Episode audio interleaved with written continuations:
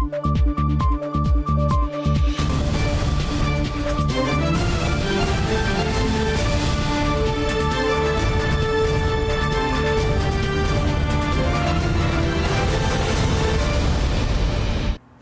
键时刻带您迅速掌握潮流趋势，欢迎您收看《财经趋势四点零》，我是赵廷玉。首先带您看到台积电一年一度的北美技术论坛，今年呢重新采取实体方式举行，并由台积电总裁魏哲嘉亲自宣布二纳米研发最新进度，在效能跟功耗方面呢都大幅提升，预计二零二五年量产，也将正面迎战竞争对手三星跟英特尔。We continue to offer the most advanced logic technology.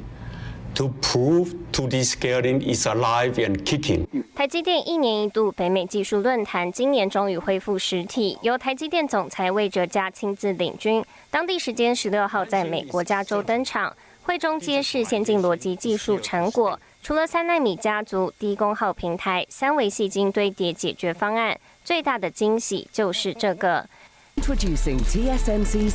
台积电会中首度推出采用纳米片电晶体架构的两纳米制程技术，在相同功耗下，两纳米的速度比起三纳米快上百分之十到百分之十五；相同速度下，功耗降低百分之二十五到百分之三十。除了行动运算的基本版本，也涵盖高效能版本以及完备的小晶片整合解决方案。预计二零二五年开始量产。我们有信心，三纳米家族将成为台积公司另一具长期大量需求的制程技术。两纳米技术已经进入技术开发阶段，着重于测试载具的设计与实作、光照制作以及细试产。魏哲家指出，台积电在技术研讨会上提出的创新，展示了台积电的技术领先地位。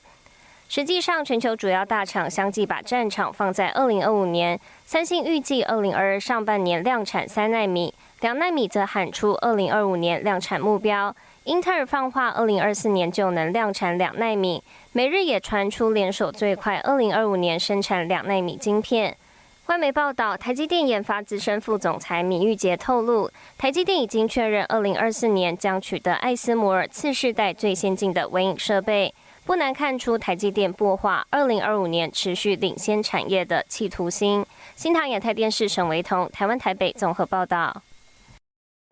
再来关心三星电子副会长李在镕欧洲行程备受关注。十四号呢，他拜访了荷兰半导体设备制造商艾斯摩尔。那么十五号呢，会见了荷兰首相。双方讨论半导体合作的同时呢，也强调希望确保极紫外光设备供应。还没报道指出，三星呢已经确保能取得额外的 EUV 设备。多家韩媒报道，三星集团副会长李在镕十四号直奔全球知名半导体设备制造商艾斯摩尔总部参观设备制造生产。李在镕并与首席执行长温彼得、首席技术长等主管会面，双方就晶片产业的未来趋势、行业前景以及先进半导体制造技术方面交换意见。삼성전자부회장이현지시간14일마르크리터네덜란드총리와만났습니다 이 자리에서 이 부회장은 네덜란드 반도체 핵심 장비 업체인 ASML의 장비를 삼성이 안정적으로 공급받을 수 있도록 요청했습니다. 不仅如此，当地时间十五号，李在镕会见荷兰首相，讨论扩大半导体产业合作，而这是自二零一六年九月荷兰总理赴南韩首尔拜访三星电子以来，双方首次举行面对面会谈。业界就传出，艾斯摩尔今年将出货 EUV 设备五十一台，其中二十二台由台积电包办， 三星则是希望取得至少十八台。李在镕亲自拜访艾斯摩尔，确保次时代极紫外光 EUV 设备固装意味浓厚。那么，因为 EUV 的一个机台，其实呃，它是整个在先进制程运作上不可或缺的一个非常重要的生产工具。但是我们看到，在过去，那么全球 EUV 它的一个机台实际的。呃，这个装安装量哦，那么台积电其实就达到了五成以上，所以目前呢，台积电也并不畏惧。那么在这个三星，它想要呃持续取得相关 EUV 机台这样的一个动作。实际上，三星正在美国德州以及南韩平泽市建设晶圆新厂，而台积电也启动美国、日本的投资计划，双方机台大战可说白热化。媒体报道，李在镕两周的欧洲行分别前往荷兰、德国与法国，预计本周六十八号返回南韩。新台视王冠林、沈维彤，台湾台北综合报道。好多家科技大厂警告，PC 市况需求下滑。辉达就传出新一代显示卡产品延后上市，一大原因呢，外界猜测除了市况买气不佳，也跟库存过高有关系。专家认为，PC 买气回到疫情前的水准，加上通膨影响，产业能见度明显转弱。Our latest NVIDIA RTX introduced real-time ray tracing and AI. It is the world's fastest GPU. NVIDIA 年度 GPU 产品效能冲上两倍以上，堪称性能怪兽。在 Computex 发表之后，就成为市场焦点。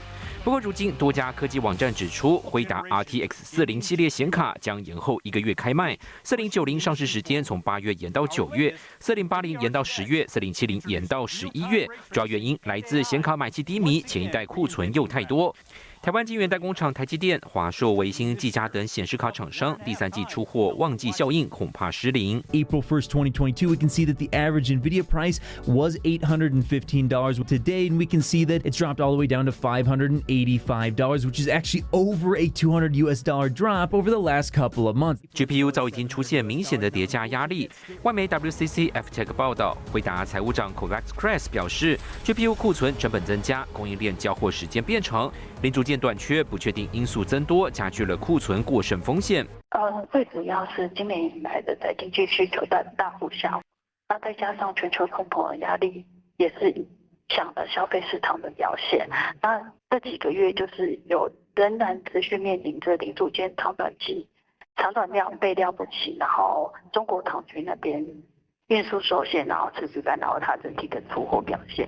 显卡买气透露警讯，专家分析指出，PC 市场需求回到疫情前的水准，外加如今又面对高通膨、供应链的问题，市况景气转弱。而第二季更是厂商营运谷底，是请 PC 零组件相关业者提高警觉，做好库存管理。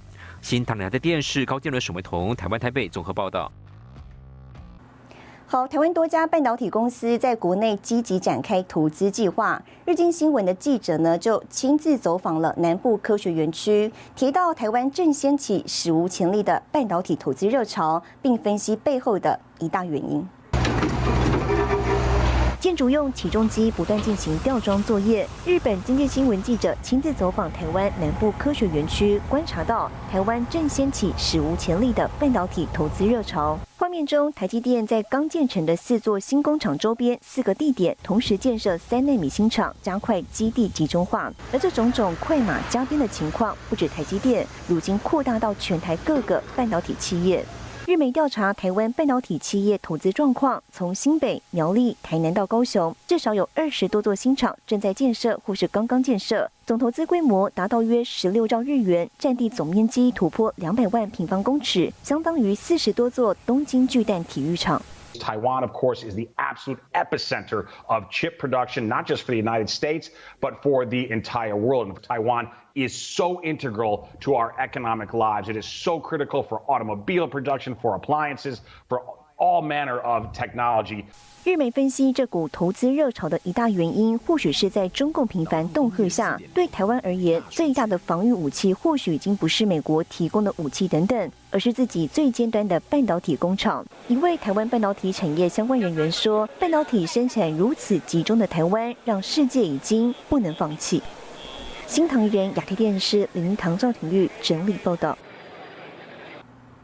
立陶宛政府首都派出次长级经贸官员访问台湾。十四号呢，在经济部政务次长陈振奇的陪同之下，前往工研院参访。双方针对半导体跟镭射领域进行交流。那么，工研院将透过推动产业化经验，来协助立陶宛建立半导体产业能量。立陶宛经济及创新部政务次长聂尔刘贤娜十二日清晨率领官员及重要科技企业领袖一行人抵达台湾，展开四天的经贸交流访问。十四日，中华民国经济部政务次长陈正奇陪同立陶宛参访团前往新竹工研院及台湾半导体研究中心，工研院院长刘文雄及副院长张培仁亲自接待，双方就半导体、雷射等领域进行合作交流。刘文雄表示，立陶宛的镭射技术在全球有举足轻重的地位。所生产的皮秒镭射光谱仪更是世界第一。台湾的半导体产业在全球名列前茅，同时掌握全世界最先进的晶圆制程技术。双方在推动半导体往下一阶段发展，将是强强联手，并能让双方在各自的领域更上层楼。聂留贤娜回应，感谢工研院对参访交流的安排。他指出，立陶宛的优势产业如镭射与光电，与台湾有许多合作机会，希望借重双方优势，开展双方合作平台。立陶宛在半导体领域目前以基础研究为主。逆流贤娜也提到。未来你在立陶宛建立半导体产业链，培育相关人才，拓展台立双方更多合作商机。台湾跟立陶宛的关系呢，也持续的一个这个呃频繁推动各领域的合作的这个呃工作，关系呢密切友好，而且日益增强。那我方我们是在今年三月的下旬的时候，我其实我们已经收到立陶宛政府呢，呃他们所提供要在台湾设立代表处相关的这个申请的文件。目前的进度呢，一切都顺利。中华民国外交部表示，去年十一月十八日，驻立陶宛台湾代表处正式在立国首都维尔纽斯成立后，台立双边立即频繁推动各项领域的交流与合作。立陶宛政府十三日发布消息，预计今年秋天将在台湾设立代表处。新唐亚太电视陈辉模、张瑞珍综合报道。好，我们接着带您看到这一周的财经趋势短波。一代浏览器霸主 Internet Explorer 本周三正式退休，微软已经停止支援这一二十六年历史的品牌，用户未来将被指向微软较新的 Edge 浏览器。有报道指出，苹果最快会在二零二四年发布采用 OLED 面板的 MacBook，而且采用 OLED 面板的 iPad Pro 也正在研发当中。厂广达本周召开股东常会，会中通过配发现金股利每股新台币六点六元。董事长林百里说，广达聚焦发展智慧应用科技工具，切入智慧医疗、智慧制造跟智慧移动三大 AI 应用领域。玉龙股东常会董事长严贤丽莲指出，今年将持续优化新车平台管理跟智慧制造。李尚跟 Luxgen 下半年都有新车型上市，也努力深耕新能源车跟绿色储能事业，提升永续经营绩效。新唐人亚太电视整理报道。力抗中国电池产业大军，红海联手四家台厂打造本土供应链。更详细的新闻内容，休息一下，马上回来。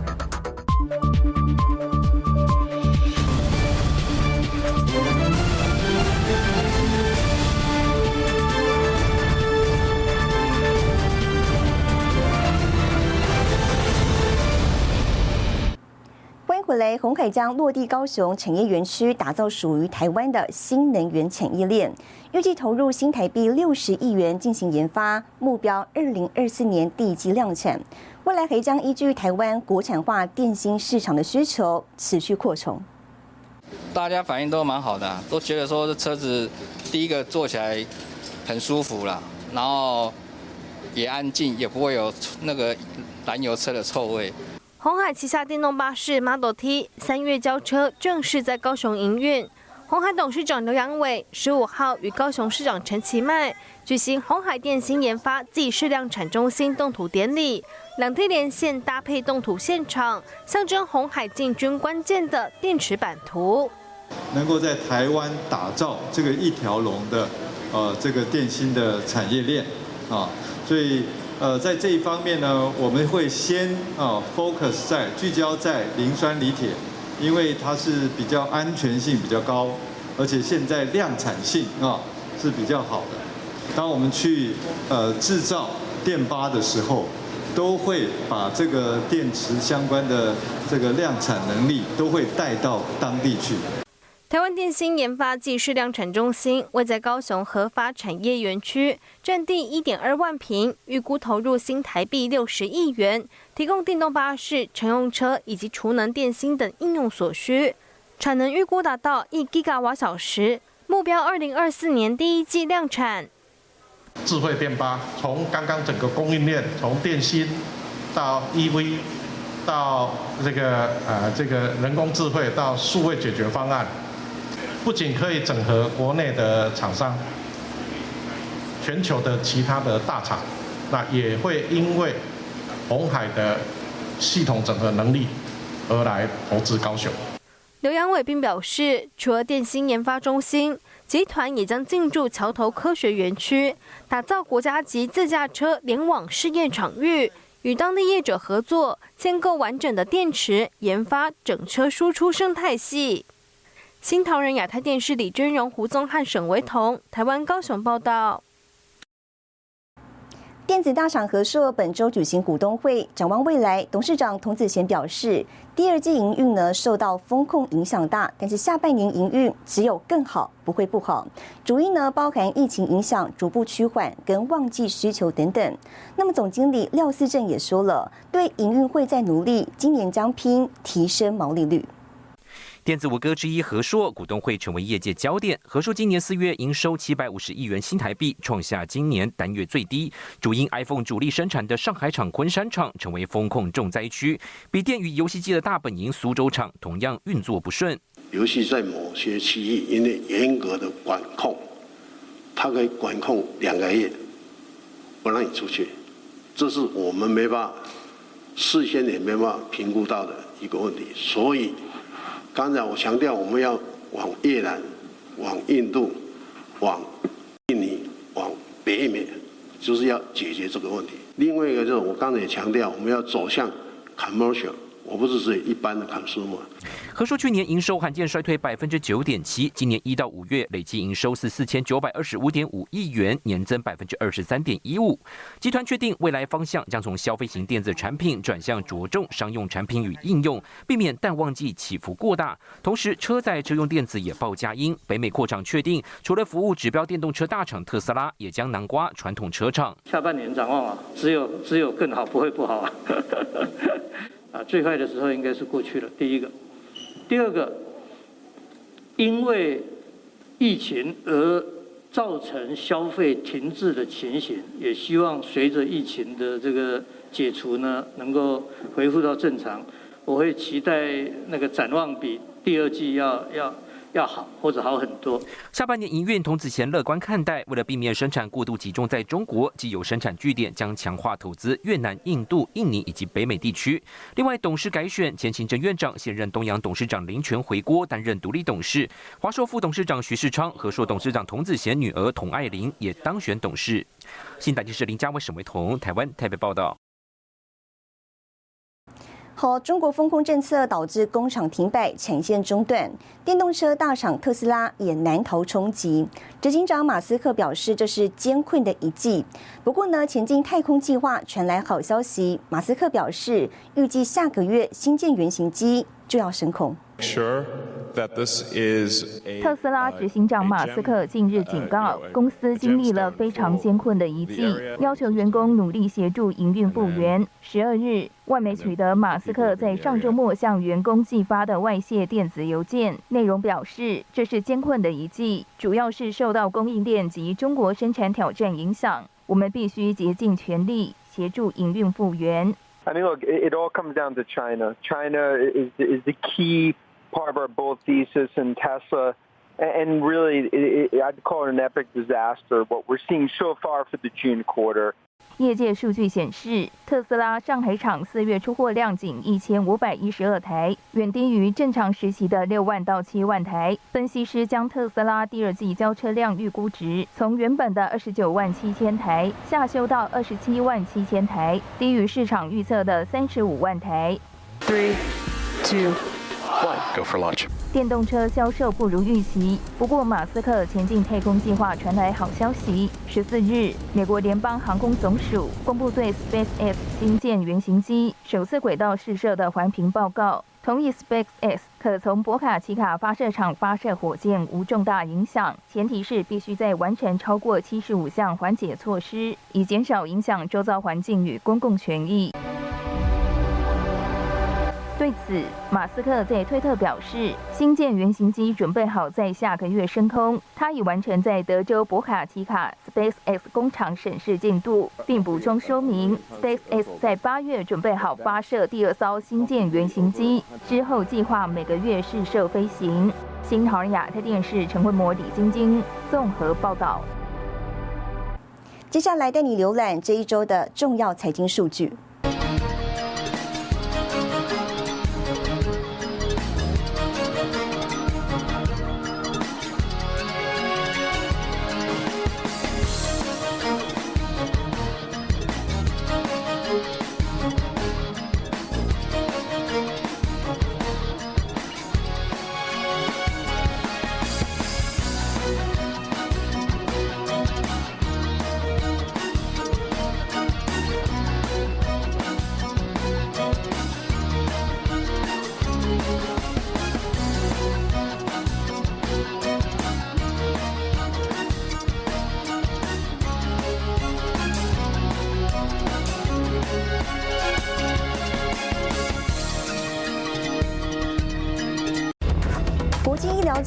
会纺织，锁定疫后的辅具监测商机。更详细的新闻内容，休息一下，马上回来。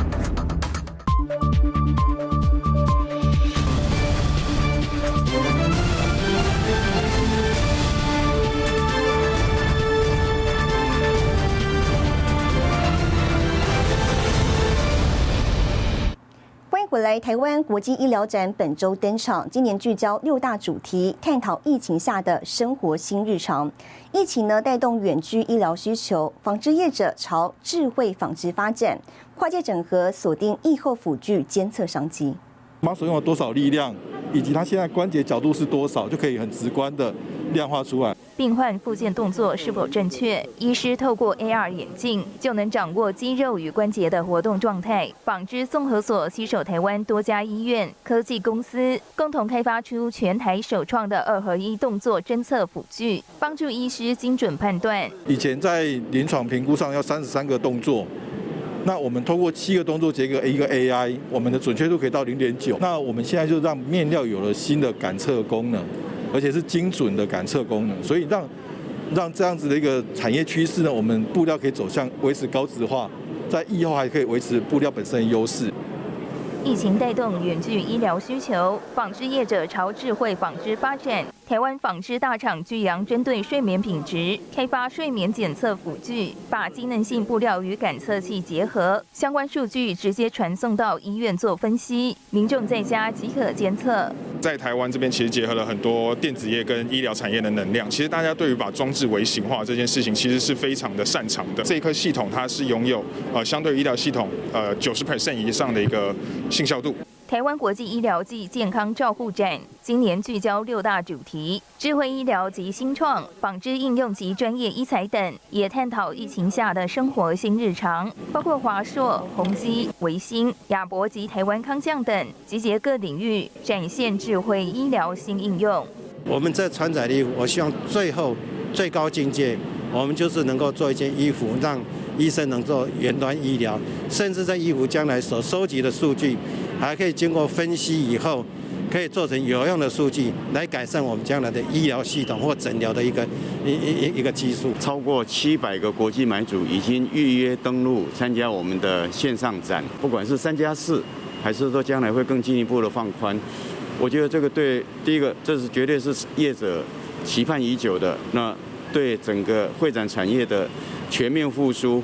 一定是大大的加分。今年实体展有两百家厂商参加，线上展同步进行。冒协准备超过一百五十场的视讯媒合，协助企业开拓商机。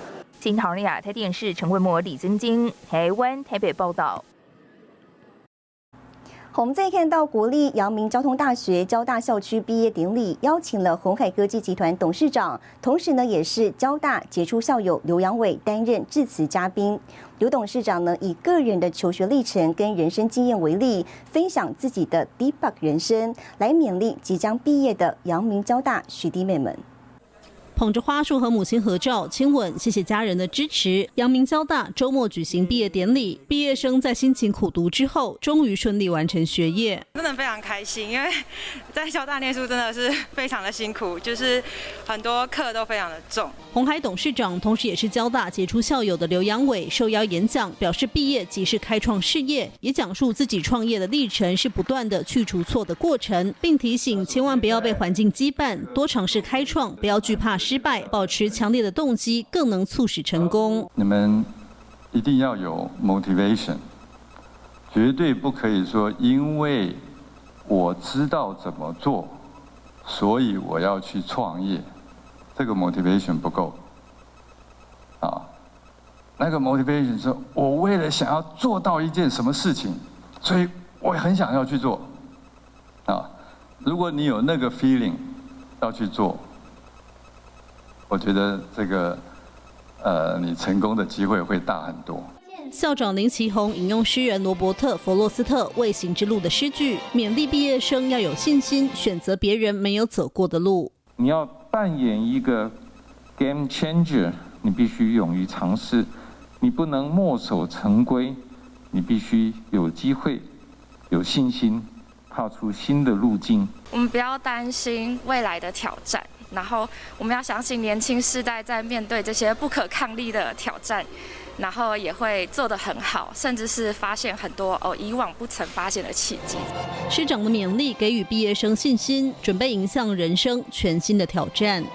新唐人亚太电视彭正前台湾新竹采访报道。好，带您看到下周有哪些重要的财经活动。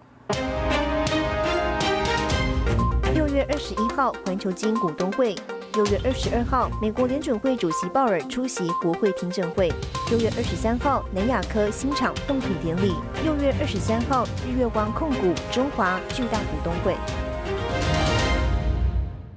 谢谢您收看这一周的财经趋势四点零，我是赵廷玉，我们下周再见。